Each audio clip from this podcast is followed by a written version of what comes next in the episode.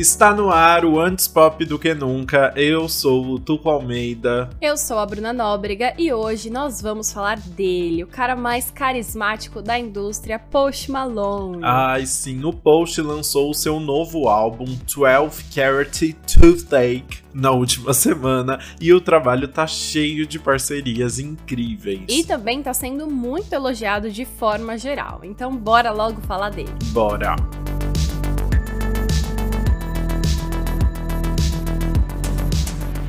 12 Carat Toothache é o quarto álbum de estúdio do Post Malone, lançado dois anos e meio depois do seu último trabalho, Hollywood's Bleeding, que foi bem elogiado pela crítica, inclusive indicado às principais categorias do Grammy. Mas, voltando um pouco aqui, o Post é um rapper e cantor norte-americano de 26 anos, cujo nome real é Austin Richard Post. Ele começou a ganhar reconhecimento em 2015, depois do lançamento do seu single de estreia, White Iverson, e aí por conta disso, logo depois ele assinou um contrato com a Republic Records e o resto são muitos hits na conta. pois é, a ideia de um quarto álbum pro Post surgiu pouco tempo depois do lançamento do último disco dele, em abril de 2020, quando no meio do show que ele fez em tributo ao Nirvana, ele anunciou que havia começado a trabalhar em músicas novas. E aí, conforme o tempo passava durante a pandemia, o cantor disse pro Wall Street Journal em julho de 2020 que a sua missão com o álbum era dar às pessoas esperança e, com sorte, animar o espírito delas enquanto experimentava novos sons. Mas aparentemente a ideia mudou bastante durante o caminho. Em abril de 2021, o empresário do post, o Dre London, deu a entender que o artista lançaria dois álbuns naquele ano e ainda sugeriu que o nome do disco seria lançado na semana seguinte. Mas nada disso aconteceu. Não veio aí.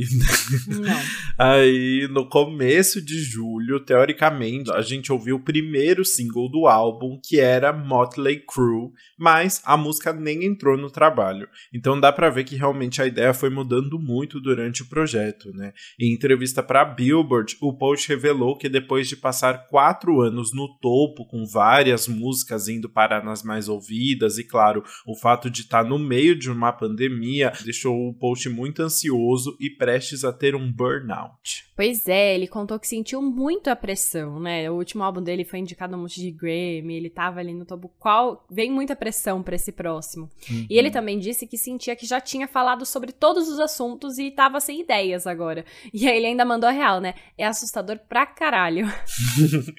e aí o que deu certo foi que ele começou a receber várias visitas do Louis Bell, que a gente comentou aqui no episódio do Plastic Hearts da Miley Cyrus, se eu não me engano. E aí já naquele episódio a gente comentou que o Louis é um dos maiores parceiros musicais do Post desde o primeiro álbum dele, o Stone de 2016. E aí o Post contou para Billboard que os dois começaram a brincar sem compromisso no estúdio e ele começou a achar esse caminho de volta. Ele disse o seguinte: "Um interruptor mudou dentro de mim e pareceu que eu estava fazendo Stone de novo. Eu tinha perdido isso e o mais difícil é recuperar, porque vai e volta. Mas você tem que entender que não é só porque eu não estou inspirado em um momento que eu vou desistir." E aí foi assim que em novembro o Post lançou de fato o primeiro single do álbum real oficial dessa vez, que foi One Right Now, a parceria com The Weeknd, e em janeiro de 2022 ele anunciou o título do projeto nessa mesma entrevista com a Billboard, em que ele também explicou o que quis trazer com o projeto.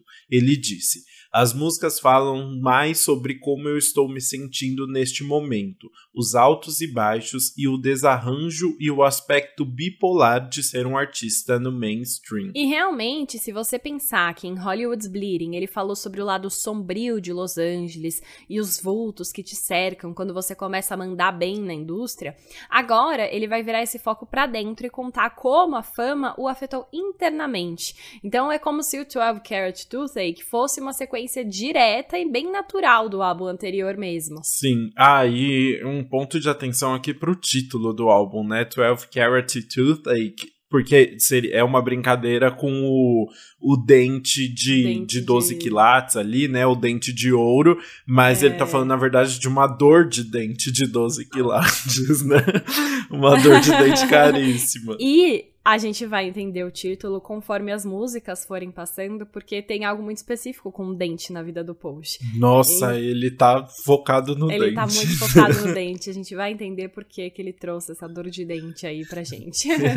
Bom, a gente já falou aqui do Louis Bell na parte da produção e composição, e apesar do álbum ter, assim, outros nomes juntos, o Louis é mesmo o mais importante, porque foi a pessoa que trabalhou com o Post desde o começo e participou de todas as 14 faixas do álbum. Pois é, e além do The Weeknd, que a gente já disse, o álbum traz também parcerias com Doja Cat, Fleet Foxes, Gunna, The Kid Laroi e Roddy Rich. E assim, muitos nomes de peso, muitos nomes super talentosos, e agora a gente pode ver como ficou o resultado no nosso faixa faixa.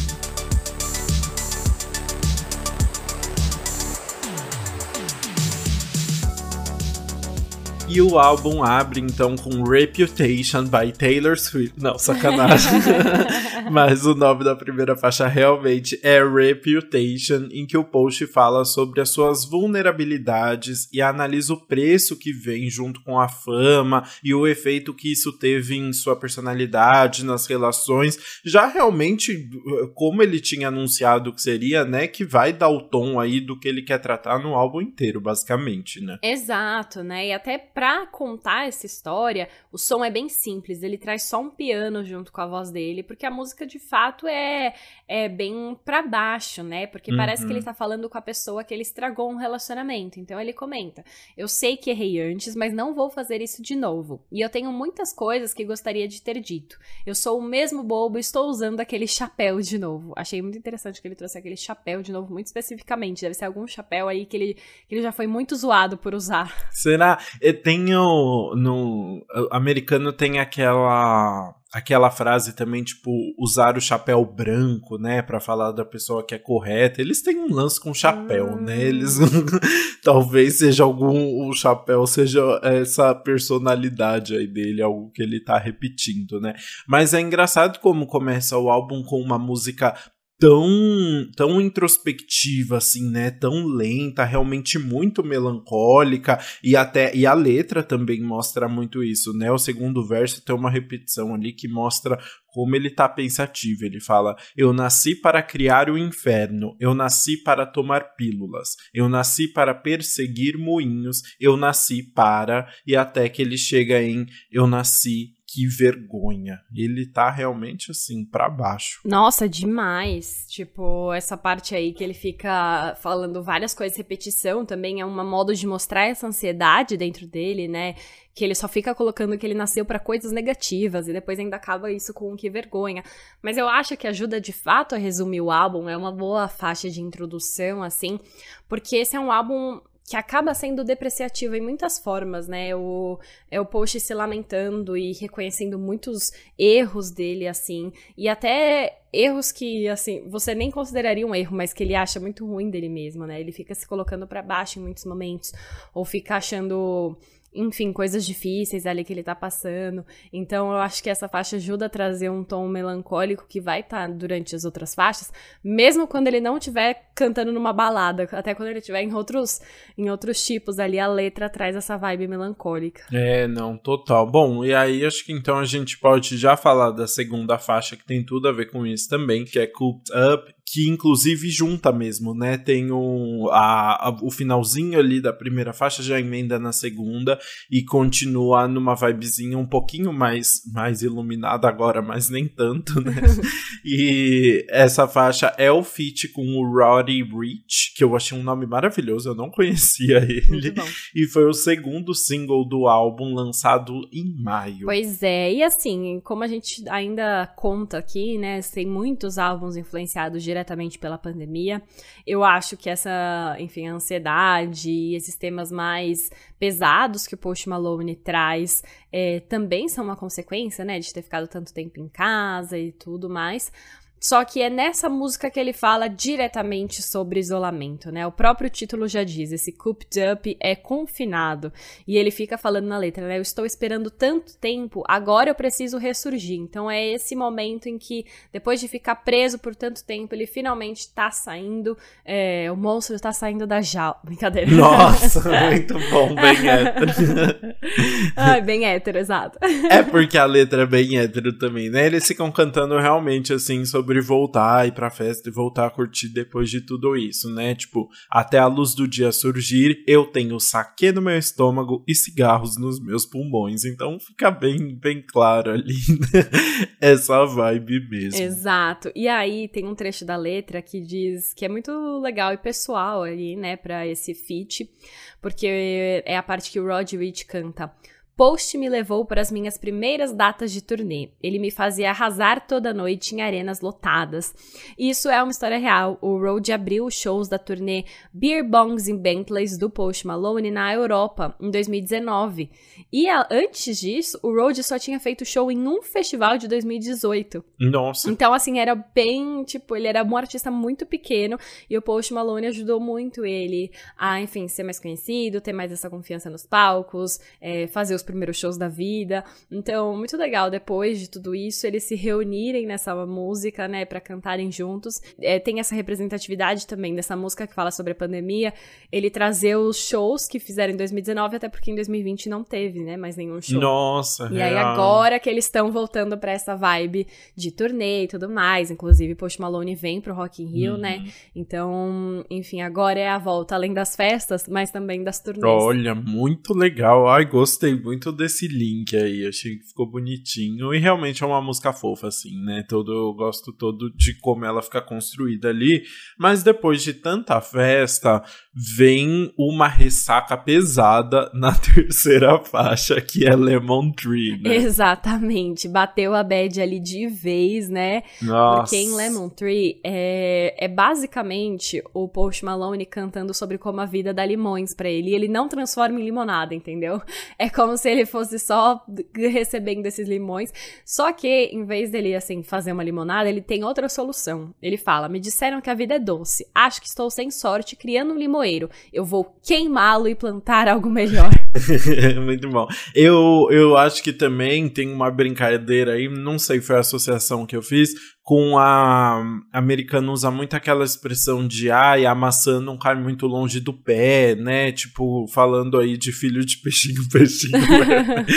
então parece que em vez do pé de maçã, como tem normalmente, o post cresceu num pé de limão, né? Que é azedo e que tá meio podre ali. É, faz todo sentido também trazer isso, né? E em termos sonoros, em, eh, a, o som que a gente vai ouvir aqui, essa é uma música que vai para uma vibe mais folk, tem um violão acústico de fundo, inclusive você também ouve uns vocais, assim, uns ecos, parece que tem uma criança fazendo um hum, hum, hum, de fundo, assim, um murmúrio, só que parece, não é o murmúrio do Post Malone, parece que é uma voz de criancinha, assim, não achei quem pode ser, mas achei muito curioso que também tem esse som aí de fundo. Pode ser que seja uma, pessoa, é, uma voz de banco de dados, né? De bancos musicais, mas enfim, ouvi. E é uma produção muito, muito grande, assim, né? É uma música com vários elementos, assim, realmente dá, dá todo uma entonação, assim, muito gostosa. Eu gostei muito dessa música e a letra é bem darkzinha, assim, ele falando: Você poderia ser menos azeda. Nós estamos apodrecendo a cada minuto e meu coração está podre também. Em cada filme que eu assisto, eu estou do lado do vilão. Então ele realmente tá assim, se sentindo um limão azedo, né? Tá Nossa. cara de quem chupou limão azedo. Total! Nossa, essa dor de dente tá se espalhando pra, pra tudo. Não, é de fato. é- ele realmente, assim, essas três primeiras músicas, eu, é, eu acho que dão um panorama geral de- da vibe negativa dele ali, né? Talvez um pouco menos a Cooped Up, só porque fala de festa, mas enfim. Uhum. Mas eu acho que são um bom, talvez um grande, um pequeno contraste, vai, um grande. É que gente- as, as músicas têm muitas camadas, então apesar de na- por cima às vezes parecer que tá tudo bem, você vai entrando e sempre tem uma, uma parte negativa ali do post. Isso é o que vai ligar todas as músicas. Sempre. Mas enfim. Eu acho que Lemon Tree dá um pequeno contraste, sim, com a próxima música, Wrapped Around Your Fingers, porque é uma música que fala sobre relacionamentos agora. Vai sair um pouquinho da figura dele só para falar sobre relacionamentos de modo geral, mas aqui a parte negativa é que o Post Malone tá descrevendo como ele passou por uma relação muito controladora, né? Que a pessoa era é, controlava a vida inteira dele e que não ligava tanto quanto ele ligava para ela, basicamente. Sim, ele tá bem revoltado assim com a pessoa, né? Ele fala: Eu sei bem que você não dava a mínima. 10 bilhões de fofuras acham que eu sou o cara, mas se você chegar perto, eu como na sua mão. Ele tá assim. E, e é muito bom porque ele tá revoltado, mas mas é uma música tão gostosinha, né? De Wrap around your finger, wrap around your finger.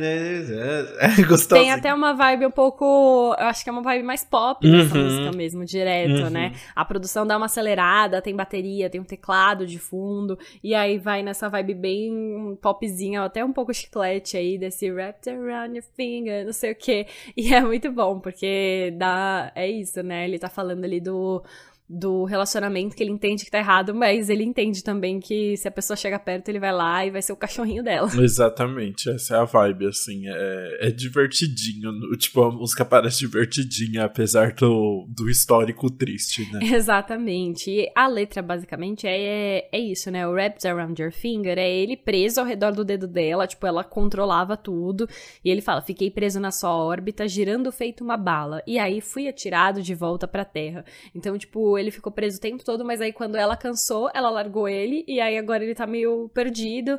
Enfim, ele tá gosta dela, ela não dá a mínima, mas se ela aparece, ele, tá, ele volta para ela, enfim, é uma grande confusão de sentimentos. Sim, e parece que é uma música, não sei de, de quando é esse relacionamento aí, né? Porque ele canta: Quando a gente se conheceu, você não sabia que eu era cantor. Eu tinha a casa do seu pai e da sua mãe ao redor do meu dedinho. Então, não sei se é uma música recente, porque pra uma pessoa não saber que, poxa, é cantor, né? É, então, tipo, eu acho que deve ser um pouco mais antiga, porque recentemente ele está namorando há um tempão. Ele, te, ele teve um filho recentemente, né? Teve esse grande, essa grande revelação. Meu Deus, eu não sabia. Ele teve um filho. Ah, só é? que ele não. A gente, eu acho que ele nem nem é divulgado, confirmado quem é a mãe, assim. Ele mantém a relação dele ah. muito privada. Mas aparentemente a mãe é uma mulher com quem ele tá por muito tempo, assim, e que, enfim, eles guardam essa relação muito querida no coração deles, escondida para manter, porque é uma coisa que eles gostam muito, assim, de preservar. Chocado. Então, eu acho que agora ele tá num momento bom de relação. Então, eu acho que essa é mais antiguinha. Mas esse trecho que você leu, eu gosto muito do eu tinha a casa do seu pai e da sua mãe ao redor do meu dedinho. Porque, tipo assim, ele tinha um anel tão caro no dedinho, um anel, deve, tipo, com, deve ser com tantas pedras preciosas ali, que custava mais que a casa do pai e da mãe dela, imagina. é, faz sentido, né? Não, não duvido mesmo. Uma coisa bem. É, exato, ele é bem ostentação. Ele ostenta de outras formas o Post Malone. ele ostenta com, com versos chiques, né? Mas você falou dessa questão dele estar tá feliz agora, e faz muito sentido para especialmente na faixa seguinte, uhum. que é I Like You, e aí ele colocou entre parênteses a Happier Song, uma música mais feliz, né? Porque realmente é a música mais feliz do álbum, acho, né? Pelo menos no, no quesito de composição. E aí, é óbvio que é uma música que deixa a gente mais feliz também, porque é o feat com Doja Cat, né? Então não tem como ficar triste ouvindo Doja Cat. Exato, é, essa música é, é perfeita, assim, é para ser a música mais feliz do álbum e ainda tem Doja Cat junto, sabe? e aí é basicamente, né, o I Like You aí, é ele falando com a crush. E hum, é ele falando que gosta dela e quer ser um amigo. Vamos fazer compras em sua Benz, minha sua Mercedes-Benz. Uhum. E aí ele fala: Eu te aviso quando pousar, você pode me encaixar nos seus planos. É ele tentando se juntar com uma pessoa que provavelmente também tem muita grana e também viaja muito. É como se ele estivesse cantando junto com a Doja Cat mesmo, né? Sim. Talvez. Porque são duas pessoas muito poderosas aí. Sim, os dois ali falando muito de ostentação e falando, tipo, meio que, ai, somos todos muito ricos, hahaha, né? A Doja, eh, você sabe de uma coisa? Eu não gostei tanto da Doja nessa música, sabia? Você não gostou? Eu achei meio Jogado. flat, assim é tudo que ela tá cantando, ela canta com uma voz meio anasalada, não tem uma diferenciaçãozinha, assim, nada de muito especial, ela tem o verso dela ali, e não sei, não chama muita atenção, sabe? E apesar de ser uma música com muito cara de música de, da Doja Cat, né, uhum. não se destaca tanto. É, de fato, assim, é uma música que o Post canta tudo, ela entra pra um verso e depois eles terminam o final juntos. Uhum. Mas não tem uma grande, um grande impacto, parece que, tipo, eles nem compo compuseram juntos, sabe? Sim. Às vezes o Post mandou a música pronta e ela escreveu o verso dela e encaixou. Sim. Talvez tenha sido mais esse o caso. Mas, enfim, eu gosto quando ela aparece porque é isso. Tem eu acho que ela acrescenta aí ao álbum para dar uma voz diferente e tá nessa música que teoricamente já tem uma vibe mais feliz, mas agora você comentando, né, talvez de fato seja uma coisa mais igual, assim, né? Mais no mesmo, não tem nenhuma grande diferença aí nesse feat. Exato, foi o que eu senti, assim, tipo, não, não vi nada, traz um, um tom diferente pro álbum, mas se você olha para as outras músicas da Doja, não vejo nada de muito especial, não. Justo, mas falando então, já que você não gostou, essa música veio com uma polêmica. É, o post foi machista na letra. Claro que a gente tá acostumado, né, a ver muitos rappers com essa visão machista, mas eu acho que o Post Malone hoje em dia ele não tá mais nessa posição de que dá para ficar causando, e ele tem muita noção das coisas, né? Então, e ele faz, consegue fazer músicas ostentando e falando sobre, enfim, todas as mulheres que ele pega, sem puxar para isso, porque nessa letra que ele fala é o seguinte: agora que eu sou famoso, tenho putas ao meu redor o tempo todo, mas eu preciso de uma boa garota, alguém para me manter com os pés no chão. E aí é como se ele falasse que a puta não pode ser uma boa garota, entendeu? Uhum. A vida sexual dela define se ela não se é uma garota ruim. Então, essa associação que ele fez não caiu legal, já tem bastante gente criticando, já vi, enfim, é, matérias da NME e outras grandes músicas falando que seria um defeito aí da letra do álbum inteiro, ou é um deslize que ele comete que não, não caiu bem. Ainda mais numa música que é o único feat com uma mulher do álbum, né? Nossa, verdade, né? Bem, bem nada a ver, bem desnecessário. Não, não tinha nem necessidade desse verso, né? Todo errado. Exato, não precisava ter encaixado isso aí. Vacilou. É, ai, porque foi. Sinceramente, eu pensei em colocar essa música no, na, na lista das que eu vou pular, justamente por não ter nada de especial e ainda tem um verso em meio escrito mas a produção é boa e tem outras que eu achei pior. Então, não, não foi essa.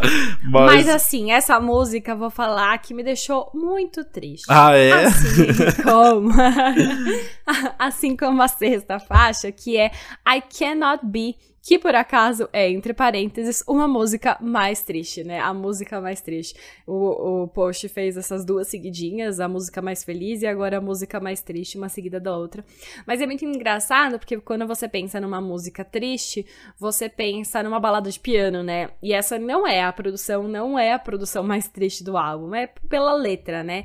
Essa é uma música que a produção tem uma vibe mais R&B, assim tem um clima gostosinho, mas a letra dá aquela para deixar aquele para baixo. É, pois é, essa é a música com que é um feat com o rapper Guna. Eu gostei que ele botou os dois feats seguidinhos, né, Doja e agora o Guna. E aí o post fala sobre reconsiderar um relacionamento, expressando como eles sentem que a pessoa amada ali tá atrasando ele, segurando, prendendo ele para trás, né? E ele não pode ficar mais nessa. Exatamente. Inclusive ele fala né?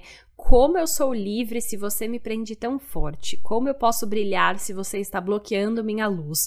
Eu não posso ser o que você quer que eu seja. E aí, essa letra me remeteu muito ao que a gente já comentou de Wrapped Around Your Finger, né? Uhum. Que Wrapped Around Your Pensei Finger. na mesma coisa. É essa música que fala sobre ele ter passado por essa relação controladora, que, enfim, que a pessoa chegava e ele corria atrás dela, não importa o que ela tivesse feito antes, que ela não era indecisa.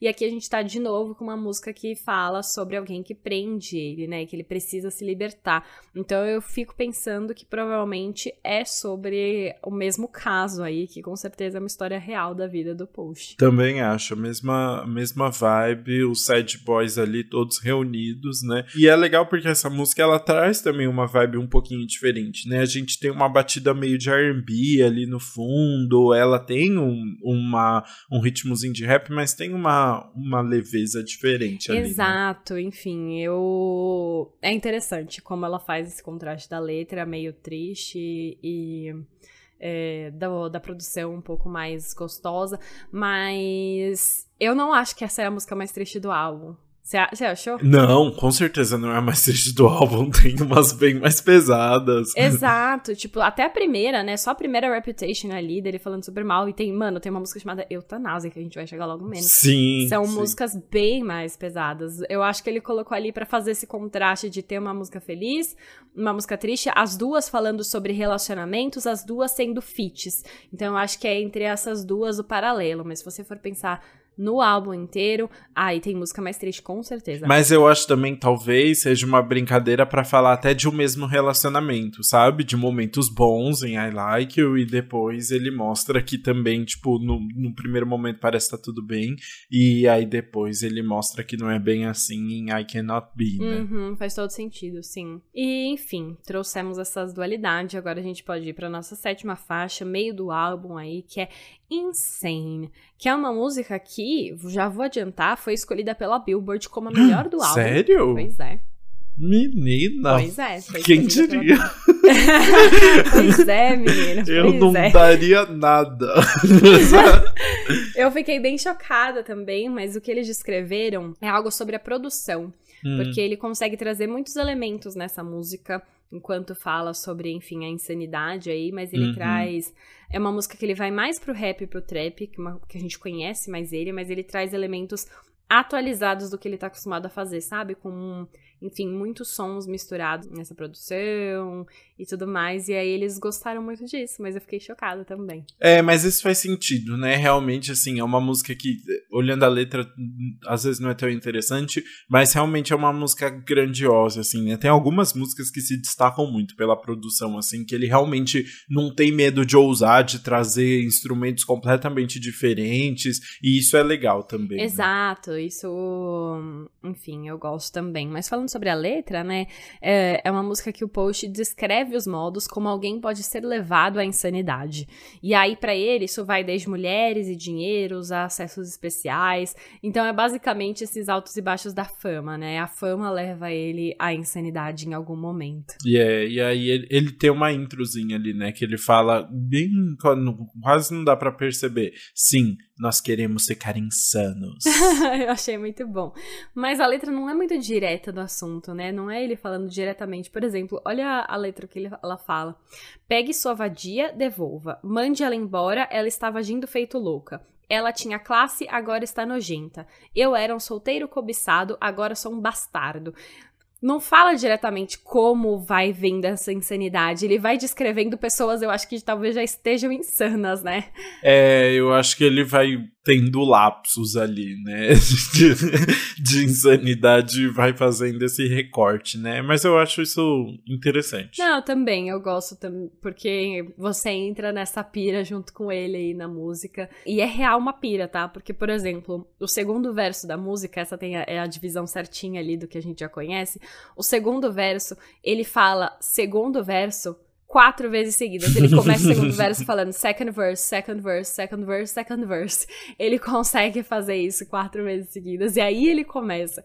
Então é uma música realmente que ele tá nessa, nessa pira, essa espiral de pensamentos aí, e falando sobre uma hora tá assim, outra hora não tá. Enfim, é uma coisa bem confusa mesmo, mas eu acho que ajuda a passar a ideia da música. É, e aí acho que se essa música então experimenta bastante e traz elementos bem criativos na letra, é o completamente o contrário da oitava faixa, que é Love barra Hate Letter to Alcohol com o, é, um feat com o Fleet Foxes ali, em que ele realmente vai ficar falando ali sobre o amor e ódio que envolve o, consumo, o consumo de, de álcool para ele, né? E é interessante porque começa com uma produção gigante, meio tipo vibes uhum. orquestra, uhum. assim, né? Um negócio muito dramático, mas a letra é tão óbvia, ah, é tão simples, ah, ah, é tão direta, não tem uma, uma metáfora assim que realmente contrasta muito. Quando parece que vai vir uma epopeia, vem um, uma fra um tweet, basicamente. Eu não aguento. enfim, não, é uma letra muito direta, é uma letra óbvia, né? Porque, por exemplo, ele tá falando como o álcool, como tipo faz mal para ele, como traz consequências ruins, mas como ao mesmo tempo serve para afogar as mágoas, né? Uhum. E ele, ele fala como uma carta, porque ele tá colocando a pessoa. Ele fala, tipo, você, como se ele estivesse falando pra uma pessoa. Então, a, o refrão é esse aqui, ó. Você é a razão pela qual eu levei uma surra, mas você é o único modo de af afogar minha tristeza. Então, ele tá literalmente escrevendo aí uma carta pro álcool, só que mistura uma carta de amor com uma carta de ódio.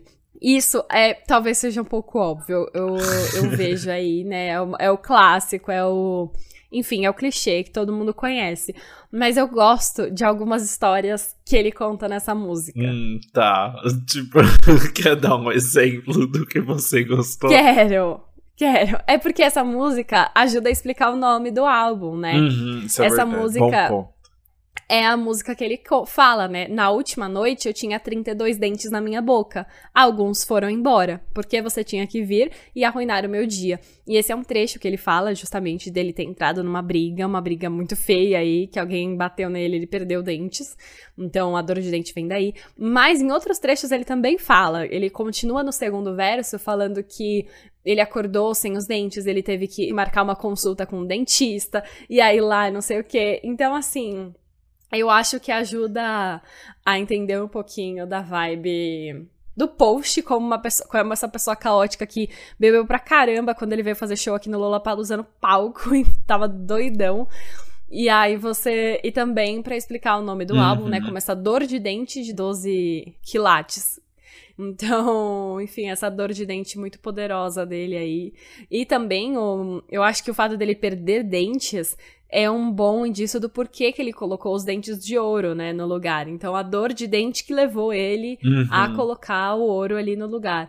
Sim. Então, eu gosto do do por trás dela, dos bastidores. Tem outro detalhe dos bastidores que eu gosto. Ah, eu, esse eu vou falar porque eu adorei também. É uma história bonitinha ali, né, sobre é, como Fleet Foxes entrou na, na música, né? Fleet Foxes é uma banda norte-americana de indie folk e o Post é muito fã deles. Inclusive, em 2015, ele fez um tweet falando: Fleet Foxes é o único grupo do qual eu amo cada uma das músicas. E aí, do nada, eles estão no álbum do cara. Isso é, essas coisas são sempre legais, né? Essas premonições. Eu gosto muito, sim. Quando você. Imagina encontrar um tweet de 2015 falando que ele era muito fã uhum. e agora eles estão no álbum. E o Post até contou a história aqui, tipo, desde que ele come... quando ele começou a ficar famoso, ele já mandava DM tempo todo pro vocalista, tipo, meu Deus, a gente precisa se encontrar, não sei o que lá. E aí eles se encontraram uma vez em Portugal. E aí ele falou: Meu Deus, eu sou muito fã, vamos fazer uma música juntos. E parecia que o cara dava uns ghosts nele, sabe? Tipo, mano, esse cara é doido, eu não vou fazer música com ele. Só que aí teve uma vez que eles se juntaram, bateram papo, foi muito legal. Ele foi uma época que era. Enfim, não era nem para esse álbum ainda, eles só estavam lá fazendo um som de boas. E aí, quando surgiu a oportunidade para esse álbum, aí eles já eram mais próximos e, e gravaram, e foi show. E aí o vocalista do Fleet Foxes até deu entrevista falando, né, que o post, que gosta muito de receber mensagens do post, porque sempre são umas coisas muito aleatórias que só chegam assim, e ele sempre se diverte. Achei ótimo. Ai, uma boa amizade aí. Pena que a música é tão mais ou menos, mas é uma boa amizade. Ai, muito bom, nunca vou superar. Mas enfim, pelo menos ele conta uma história divertida. Tem uns bastidores legais para compensar. Tem uns bastidores legais. E falando em feats memoráveis, vamos para a próxima faixa, que é Wasting Angels, que tem o feat com The Kid Laroi, a melhor pessoa de 2021, na minha própria opinião. e que continua aqui em 2022 com Ah, tudo. ele continua arrasando. Gente, Kid Laroi, eu, eu amo, que a gente comentou pela primeira vez aqui. Acho que foi no, no episódio do Justin, né? Nossa, não lembro. E, e, foi tipo, no nosso terceiro episódio do podcast, a gente falou do Kid Laroi e ele é uma pessoa desconhecida, ninguém ouvia falar. E você falou, ah, eu vi que ele foi na festa da Miley Cyrus, mas assim, X. E aí, do nada, ele começou a aparecer em tudo. É. Muito doido como um ano foi decisivo, assim, para mudar a vida do Kid Laroi. E agora ele está em todos os lugares, fazendo música com todo mundo, inclusive fazendo músicas bem boas, né? É, e sempre com um jeitinho meio emo dele, assim como acontece uhum. um Ace Angels, que deixa tudo mais especial. Ah, ele é perfeito. Mentira, eu, eu, não vou ficar falando disso dele, porque eu tenho a impressão que esse menino ainda vai fazer uma bosta ah, muito grande, assim, tipo, vai ser muito cancelado. Certeza. Então eu, eu, tenho que parar de falar bem dele o tempo todo. Não, é, eu tenho certeza que ele ainda vai fazer alguma coisa aí, vai causar na vida, mas por enquanto são, uh, o, o Lucas é o fã número um, único fã do Kid Laroi. No Brasil. É. No Brasil, eu acho que é o sol. Com certeza. Mas enfim, falando aqui na música agora, né? Wasting Angels é uma música que fala sobre como a vida deles era antes da fama e como eles acham tudo surreal agora, né? Tudo que vai acontecendo. Mas também é, analisam a parte negativa também do que vem junto com tudo. Exato. E aí eles cantam, né? Isso é como um jatinho particular no meu anel. Isso é como a primeira vez que eu comprei uma corrente. Isso é como quando eu era são, antes da fama. Essa é a vida louca. Porque a vida é louca, mano, a vida é louca, como já diria a Isa, né? Então. como já diria a Isa. É isso. Total. São os dois, assim, completamente surtados com a fama. É engraçado porque foram duas pessoas assim. O, o Post ainda é, teve uma carreira um pouco mais linear, mas os dois tiveram questão de fama meteórica e estão com muita grana e tal, né? Então faz sentido essa junção. É, enfim, dá para fazer uma categoria no podcast de homens é, surtando com a fama, né? Uhum. A, gente, a gente pode criar, porque sempre tem umas músicas assim, eu gosto. Sempre tem, eu gosto também. Mas aqui é ele tentando é, não surtar com a fama, enquanto ainda tenta preservar as relações da vida dele, né? Então, é, o grande ponto é ele não desperdiçar esse anjo do título, né? Ele fala: Eu não posso deixar outro anjo ser desperdiçado. Eu acho que pensando assim numa parceira, né, que ele deixa, enfim, as pessoas vão passando pela vida dele, ele quer valorizar as relações que ele tem. E inclusive no final da música ele fica repetindo muitas vezes: se eu nunca ouvi, eu preciso te ouvir agora. Se eu nunca ouvi, eu preciso te ouvir agora. Então ele tá falando assim: não, agora eu preciso ouvir os conselhos, eu preciso, enfim, a vida me dá muitas coisas boas, tem muito luxo, tem muitas coisas, enfim, que me deixam é, chocados e extasiados, mas eu preciso valorizar o que eu já tenho comigo comigo as relações que eu não posso comprar. E aí ele fica falando isso, é, enfim, os dois, né? O Kid Laroi e o Post Malone ficam repetindo isso durante toda a música para você saber lidar com esses dois aspectos. É, e, e não perder, é, saber o momento de parar, parece assim, né? Saber o momento, assim, uhum. que é o uhum. momento de, de entender o que está acontecendo. Parece que, que eles estão desperdiçando as possibilidades de salvação cada vez mais. Ali, Também, né? Talvez ele tá, esteja até falando sobre, enfim, ele mesmo ali, né? Porque junto com essa música, ele também sim. fala, né, sobre os aspectos bons da vida, mas ele também fala que é um, enfim, que ele precisa de drogas para aguentar o dia, que às vezes ele não consegue pensar em nada e às vezes ele pensa em muito, enfim, tem uma coisa de instabilidade aí de saúde mental. E ele também fala sobre tédio, né? Ele fala, está ficando velho, mas não tem nada novo, em um determinado trecho da música. Então, uhum. também tem tudo isso, né? Como ele pode estar. Tá com tédio, saúde mental comprometida, é, drogas o tempo todo que também compromete a saúde. Então ele também tem que pensar nele mesmo como esse anjo desperdiçado. Exato, como diria Miley ali, né? Anjos como você não podem voar. Como que era mesmo? não podem voar aqui embaixo comigo, é isso? É, exato. Uhum. então é isso. Bom, bora então para a próxima faixa, que aí assim a gente vai entrar numa uma sequência da bad pesada aqui, começando com Euthanasia, aqueles que não sabem, eu não sei a pronúncia em inglês, é eutanásia, né? A música uhum. que já uhum. começa ali com os barulhos de máquina de hospital mesmo, e que fica bem mais dark. Exato, né? A eu, é, eutanásia é quando você escolhe, né? É um, um processo para você acabar com a própria vida, mas supervisionado, que é, enfim, legalizado em alguns países de uma forma indolor, uhum. assim, que algumas pessoas fazem, porque já estão num momento que não tem mais perspectiva, enfim, é uma coisa meio doida, mas o Post canta aqui, é, eu conheço Etanás, inclusive, por causa de como eu era antes de você, olha só. Ah, eu assisti esse filme? É no... Ah, é o com o Sam Cleflin. Ah, eu não assisti, a Emma... Emma... Não, Emi Emily, Emilia. Emilia Clarke. Clarke. Então, enfim, é com os dois, é fofíssimo, baseado no livro. E aí traz toda essa discussão em relação à eutanásia e tudo mais. Mas aqui o Post Malone eu acho que ele canta nesse, no, num sentido de que o próprio estilo de vida dele é um modo de eutanásia, porque em algum momento pode levá-lo à morte, sabe? Então ele até canta, tipo, a primeira, os primeiros versos são ele falando: Dei um gole da minha lata de cinzas. Sabe quando você vai, tá bebendo uma coisa e a, sei lá, a bebida acaba e aí usa como cinzeiro a latinha. Hum. E aí é como se ele, tipo, não tivesse percebido que aquela era latinha de cinzeiro e não a latinha de cerveja, sei lá. E aí ele fala, dei um gole na minha lata de cinzas. Só que ele complementa, não me incomodou muito. E aí muda depois. Eu cuspi outro dente na lata de lixo. Ou seja, ele levou outra surra, perdeu mais um dente nessa música também. Então é meio que, mano, a vida dele tá levando ele enfim, ele bebeu cinza e não se incomodou. Em outro momento, ele tá ali perdendo mais dente em brigas que ele não se lembra.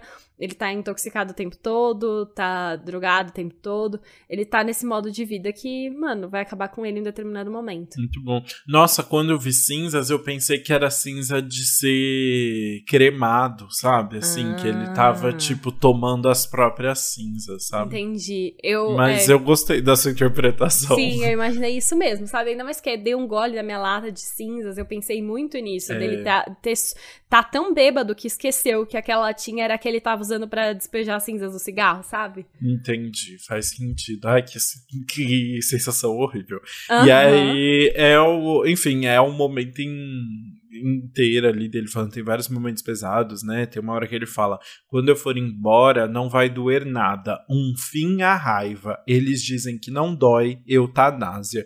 Então é ele realmente meio que prevendo a própria morte ali, né? Sentindo que que é, é, um processo natural de acordo com o modo que ele tá vivendo agora. Né? Sim, com certeza.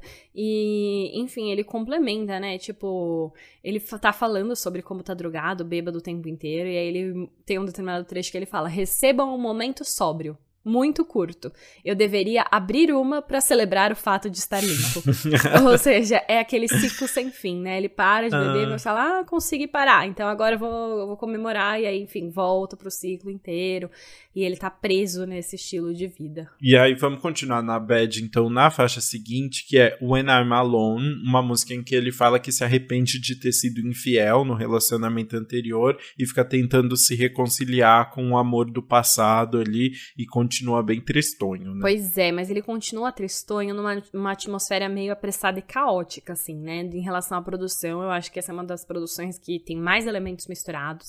Tem guitarra elétrica, baixo, bateria, até a própria voz dele dá um efeito na música, porque conforme a música vai avançando, ele vai aumentando a melodia, assim, o upbeat, o modo como ele fala, ele vai acelerando, como se ele tivesse realmente ansioso ali. Você sente tudo isso.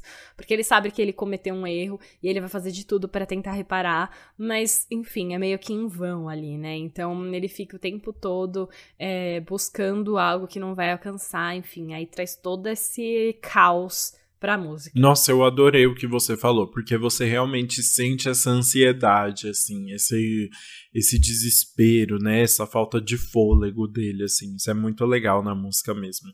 E aí ele canta: Nós fizemos um pacto, você sempre me receberia de volta. Eu estou sangrando, preciso de você agora, não posso deixar você ganhar. Nossa pesado. Uhum, total. E aí, enfim, aí ele começa assim, né? Ele precisa. Só que ele começa falando como se, enfim, a, a mulher não, não quisesse mais ele e ele estivesse sofrendo e ela que, enfim, tivesse errada ali, né? Porque ele estava implorando para voltar e ela não queria. Só que aí o segundo verso ele explica o acontecido, né? Então, no segundo verso ele vai contar. Tudo que eu queria era um pedaço decente de acompanhamento. Quando fomos para a cama, ela estava do meu lado. Eu estava bebendo o dia inteiro, eu deixei ela passar a noite. Quando eu a levei para casa, ela deixou água no meu carro e aí meu baby descobriu. Então ele tá contando que, enfim, teve a traição. A mulher não vai aceitá-lo de volta porque ela percebeu que ele foi infiel e aí ela não quer aceitar isso. Então ele conta essa historinha aí nessa música. Então por isso que eu falo que ele sabe que ele cometeu um erro e aí e ele sabe que agora não tem volta. E aí ele fica falando que tá sozinho, tá num quarto de hotel, que ele tá noventa e tantas noites num quarto de hotel sem nenhuma perspectiva aí. Então ele tá sozinho há muito tempo e não sabe mais o que fazer. Sim, mas apesar de toda essa sofrência, eu acho que a música mais triste do álbum é a próxima faixa, né? É. Nossa, total.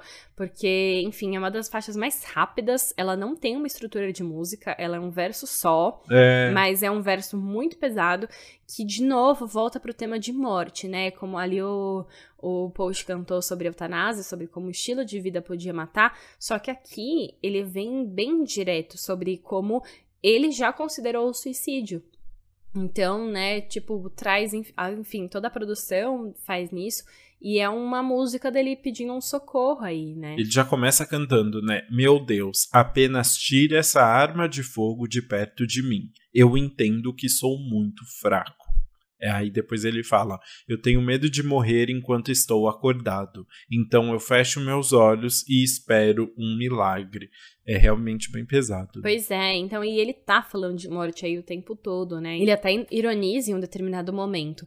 Tudo feito para o morto depois de morto é para os vivos. Então, e ele ainda fala: é, Everything's done for a dead after they're dead. Então, parece ainda um trava-línguas que ele traz aí, né? Com DDD.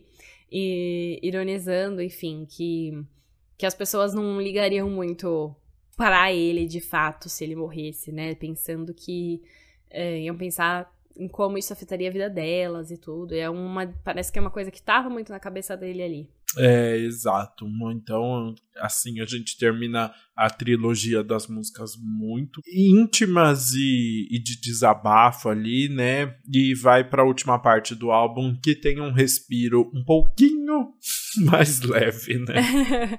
pois é, tem, total. É, a gente vai chegar na 13 terceira faixa, que é One Right Now, que é o feat com The Weeknd, primeiro single do álbum, lançado em novembro, que se você pensa, dá uma, é, dá uma deslocada do álbum, porque parece uma música Uhum. mais The Weeknd do que Post Malone, né? Tem bastante influência do Exatamente. eletropop dos anos 80, que é total The Weeknd. Inclusive, quando eu ouvi a música, eu achei que eu não tinha ouvido esse feat ainda, né? Porque eu falei, mano, eu não lembro de um feat de Post Malone e The Weeknd. E aí, quando eu ouvi, eu falei, nossa, eu ouvi, mas eu achei que essa música tava no álbum do The Weeknd, não do Post Uhum. Malone. Porque Uhum. é muito mínimo ali. Parece que o The Weeknd é o grande artista dono dessa faixa mesmo. Exato, né? A mesma, mesma questão com a música da Doja, assim. Mas, enfim, né? Esse foi, na verdade, o primeiro single do álbum. Foi lançado lá em novembro. E os dois ficam falando ali sobre uma relação anterior em que a ex quer voltar depois de ter traído eles. Mas eles falam que já superaram e acabou. Pois é, né? Eles estão falando. É, você me disse que me ama, mas eu não ligo, que eu quebrei minha mão na mesma parede que você me contou que ele transou com você. então, assim, ele tá pistola, muito bravo, eles estão cantando ali, né? E eles aí, é, junto com isso, ele ainda fica esfregando fatos, tipo, você me largou, você me traiu, sendo que eu fiz várias coisas por você.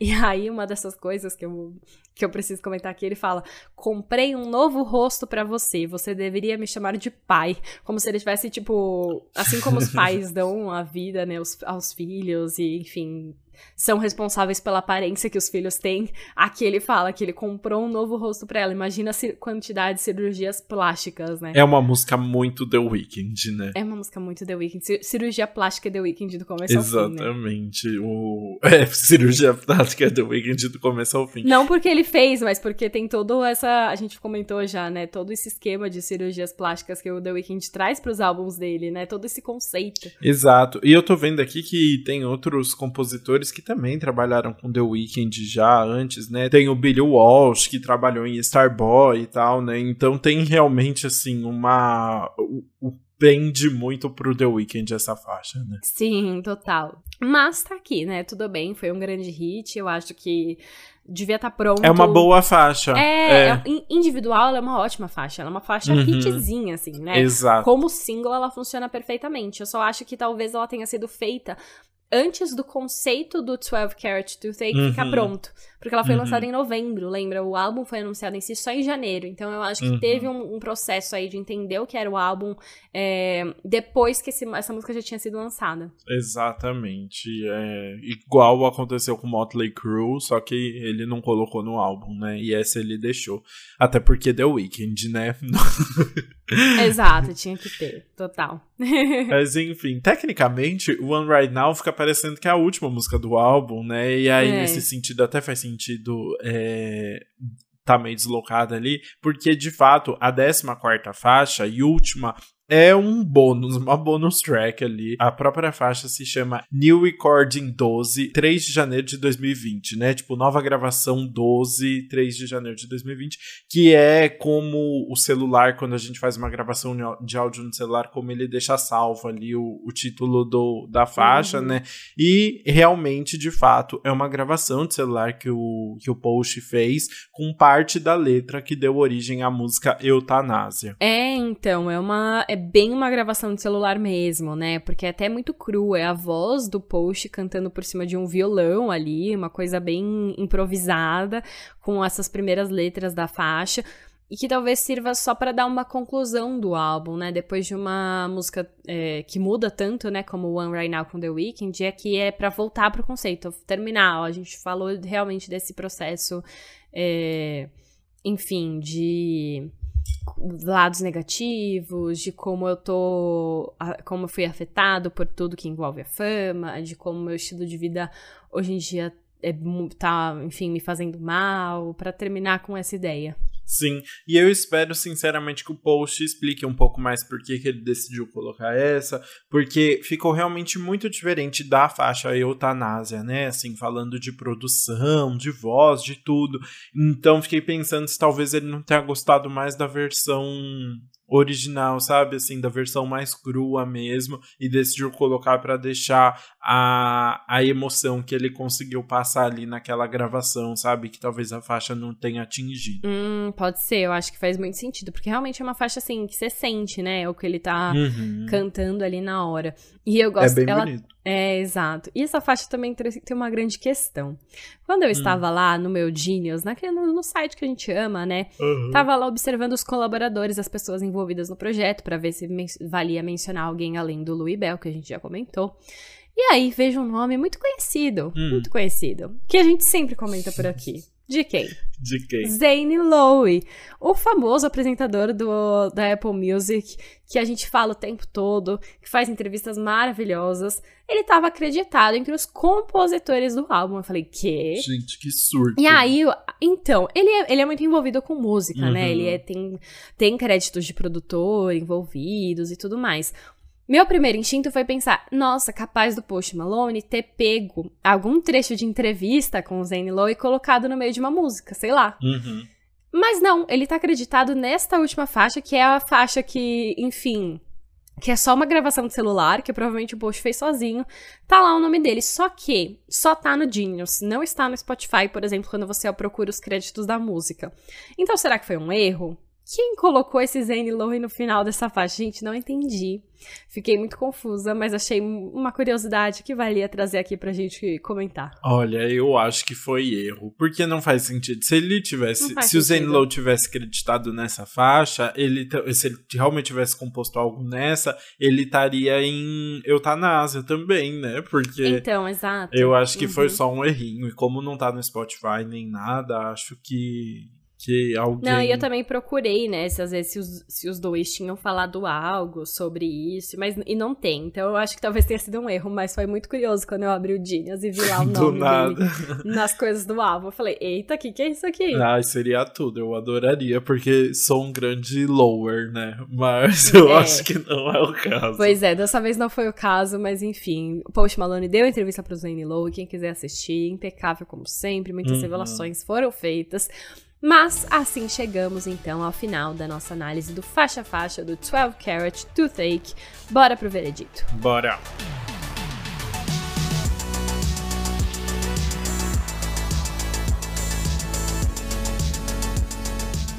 Bom, eu queria começar perguntando para você qual música do álbum você vai pular? Você disse que não tinha gostado muito de é, I Like You, né? Mas depois achou músicas que você não gosta mais do que não gosta dessa. Então, qual foi a escolhida dessa vez? Ai, é polêmica, tá? Eu vou pular assim, porque eu realmente não curti eutanásia, sabia? Eu hum, acho. Eu, eu também. Mentira! Ai, que uhum. ótimo! Eu acho a Sim. gravação do celular mil vezes melhor. melhor. Tem tudo o que não tem em Eutanásia, sabe? Eutanásia é uma música que eu não sinto tanta emoção, apesar das, da letra super dramática, super tensa, assim, é muito pesada. É, é uma música que eu acho que de produção já repete o que tem no resto do álbum. É uma música bem é, retinha, assim, não tem nenhum grande pico, nada de muito especial, é simples, inclui nada de especial. Sinceramente, não me chamou nada de atenção, assim, realmente. Não é uma música. É uma música que eu vou pular com facilidade. Bom, enfim, já que você trouxe, eu achei difícil escolher, tá? Porque eu. Eu também. Eu, eu gosto de muitas músicas ali. Eu acho que muitas músicas têm, são parecidas, então foi pouco que me influenciou para escolher a eutanásia, mas além do que você disse, de ser uma música muito retinha e tal, e o áudio ter passado mais emoção do que a música, a letra é muito pesada para você ficar ouvindo no repeat, sabe? Tem um momento que você não, não quer ficar sentindo isso o tempo todo, você não precisa, né? Eu acho que, enfim, não, não faz bem ficar ouvindo muito essa música. É melhor dar uma pulada de modo geral, assim, sendo bem. É, é por isso, muito é um bom. tema que você não, enfim, não vai te fazer bem ouvindo o álbum. Então eu acho que vale pular também por isso. E é esse meu resumo. Boa. Já quer falar então a sua música favorita que vai ficar no repeat ali? Quero. Assim, pensando em como o álbum se encaixa, One Right Now eu não vou falar, porque eu acho que, enfim, não é uma música que acrescenta ao álbum em si, mas se você pensar como um single, é uma música que você pode ouvir o tempo todo, porque é muito gostosa, é, é uma música com carinha de hit, é faz todo sentido. Uhum. Enfim, eu gosto muito de Wrapped Around Your Finger também, porque ela traz o popzinho hum. clássico que você gruda e fica feliz. É bem Post Malone. É a música mais Post Malone do É álbum, a música mais Post Malone do álbum, total. Então, assim, eu gosto dela também. Mas eu vou surpreender e falar uma música muito diferente, que me surpreendeu também, que eu não tava esperando. Mas que eu ouvi hum. eu gostei. E nem é porque ela acrescenta muita coisa, ela tem umas coisas diferentes, que é I Cannot Be, a Sadder Song com o Guna. Hum, é uma música muito legal. X, assim, né? Que, tipo, se você pensar, ela não é a música mais triste, apesar dela se denominar assim. Mas eu penso em relação ao contraste entre a Happier Song e a Sadder Song, eu gosto mais dessa. Eu acho que, enfim, tem mais coisas a acrescentar ali. É, eu gosto muito da vibe R&B que ela traz por trás, é muito gostosinha. Enfim, é um modo diferente de apresentar o post. E é basicamente isso. Eu gosto de ouvir e eu gosto de como ela se encaixa no álbum, apesar de não ser a música mais triste. Eu gosto dela se denominar a música mais triste e não ser a música mais triste, porque, enfim, você não quer ficar ouvindo a música mais triste de fato no repeat, né? Então, bom. A minha música que vai ficar no repeat é Lemon Tree, sabia? Eu gostei ah, muito. Sabia. Hum. Ah, sabia. Sabe, você falou muito bem dela quando a gente passou por ela. Ai, eu não Já consigo enganar, né?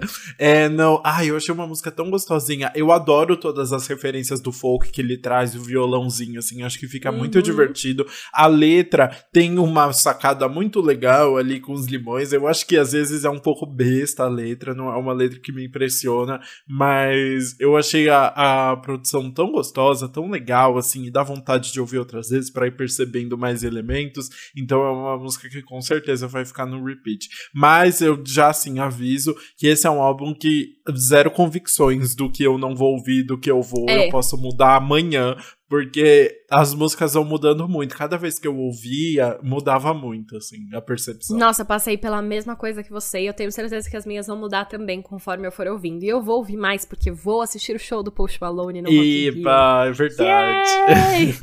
então eu vou ouvir para ficar preparada. E eu concordo que com certeza que minhas músicas vão mudar também.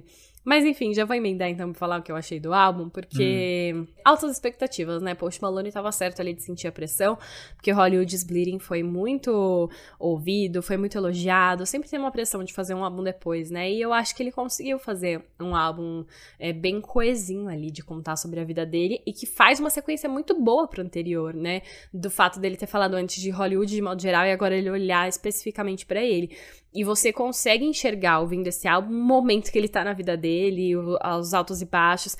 Enfim, eu fico meio apreensiva, né? Porque Post Malone, a gente falou, descreveu ele como essa pessoa muito carismática. Você olha para ele nas premiações, ele tá sorrindo, tá se divertindo nos shows. Mas, cara, por dentro, ele tem muitas coisas a serem trabalhadas aí, né? É eu espero verdade. que, enfim, que ele consiga trabalhar tudo isso.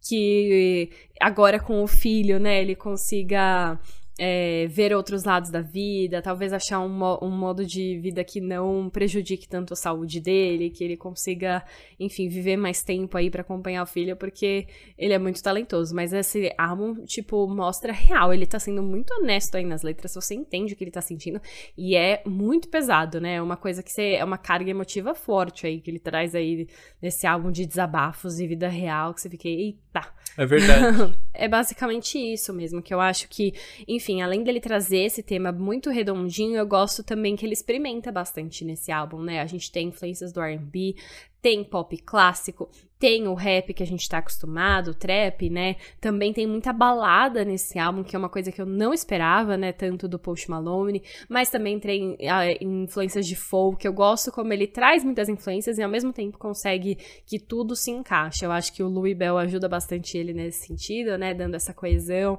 Muito legal ter um parceiro fixo aí para fazer tudo. E enfim, Post Malone pode ficar tranquilo que ele, mesmo com bloqueios, ele consegue fazer umas coisas legais. Nossa, eu concordo muito com o que você falou, assim, achei que fez muito sentido tudo, realmente, um álbum muito aberto, parcerias muito boas. É, eu acho que o grande triunfo do álbum realmente é explorar as sonoridades novas, assim, é muito legal quando ele vai pro folk, às vezes é uma batida mais de rock, né, tipo, a gravação do celular lá, no final, é meio roqueirinho, assim, né, eu acho isso legal, é... então adoro esses lados que ele vai explorar explorando, acho que faz muito sentido. É, é, é, realmente o que ele falou que tinha proposto a fazer, né? E deu muito certo. Então é muito legal ver ele tendo essa liberdade toda. Só para complementar, acho que o único, única coisa que eu senti, assim, que achei que, poxa, poderia ter sido melhor, é, ele chamou pessoas muito incríveis pros feats, não tem ninguém que eu fale, essa pessoa não deveria estar no álbum, mas eu acho que às vezes os feats acabam tendo menos personalidade no álbum, assim, que é como a gente comentou do da Doja Cat e do The Weeknd. Achei, sei lá, meio parecia até às vezes uma música que eles teriam descartado do, dos álbuns anteriores e, e reaproveitaram com o post, sabe? Não acho que é o caso porque são músicas boas, mas só realmente não tem nada a ver. O post perde perde o destaque ali, o que é uma pena, porque poderia ter sido um aproveitamento melhor da, da junção, assim, dessas pessoas, né? Mas é um álbum que acho que ajuda a entender um pouco mais o Post Malone, que é muito positivo, e que com certeza vão ter muitos hits aí, porque tem músicas muito divertidas, né? Ou às vezes extremamente pesadas, mas com produções muito divertidas, pelo menos. Total, exato, eu concordo, enfim. Eu acho que assim a gente chega então ao fim de 12 Carats True Fake falando sobre aqui. Muito bom acompanhar, mas a gente ainda não acabou porque temos o nosso quadro anti-single do Que Mal Acompanhado. Tudo. Uhul.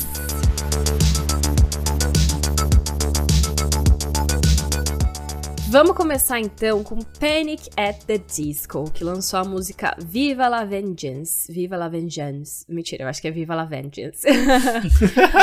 é, do nada, foi uma coisa que surgiu. Panic at the Disco tava sumido há um tempão, tinha, tipo, não postava nada nas redes sociais, não aparecia em nada, usou a pandemia para ficar recluso mesmo.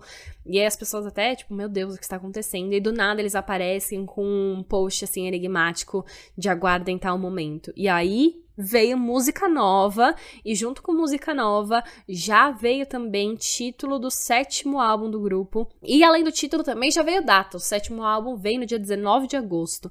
Então assim, eles estavam enquanto eles estavam reclusos, eles estavam preparando muita coisa aí.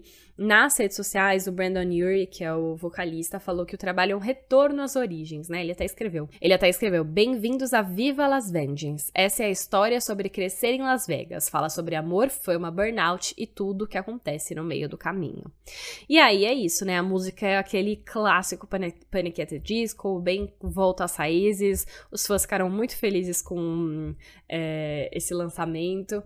E acho que a gente pode aguardar mais novidades agora da banda conforme é, for chegando o dia 19 de agosto. Ai, gostei, achei divertido. Eu não ouvi ainda, estou muito curioso para ouvir, mas assim, quem realmente me, me deixou muito animado para o último final de semana foi Isa, que está de volta com Fé, a terceira música do aguardado álbum novo dela aí, e uma música composta pela própria cantora com seus parceiros de longa data, Sérgio Santos, Pablo Bispo, Ruxel, Luquinhas, Henrique Barcelar, Júnior Pierro e Fabinho Negramante. Eu quis trazer todos gente. esses nomes pra gente gente, meu Deus, mano. Olha isso. Uma, duas, três, quatro, cinco, seis, sete, oito pessoas trabalhando na mesma música. Pelo amor de Deus, Isa. Você consegue fazer isso sozinha. Ah, ah mas ficou bom. É, mas, é mas é uma música. Bom que traz um tom bem pessoal ali, né? A Isa narra a trajetória dela desde a infância até as batalhas e conquistas da vida adulta.